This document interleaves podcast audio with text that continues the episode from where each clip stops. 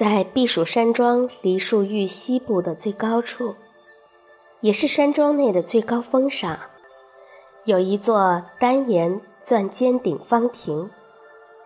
康熙题额为“四面云山”，是康熙三十六景第九景。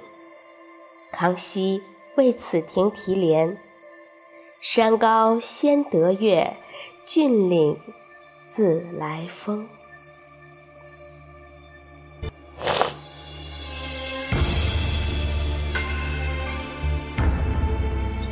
站在此亭，极目四望，东面的罗汉山、庆垂峰、蛤蟆石；西面的广仁岭、元宝山、双塔山；北面的黑山、金山；南面的半壁山、僧帽山，以及百里以外的云山雾海，尽收眼底。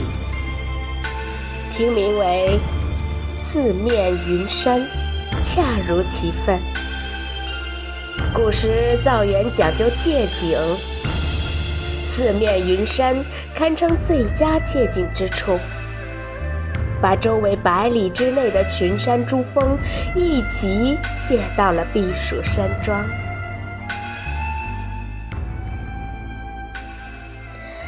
巧的是，乾隆皇帝。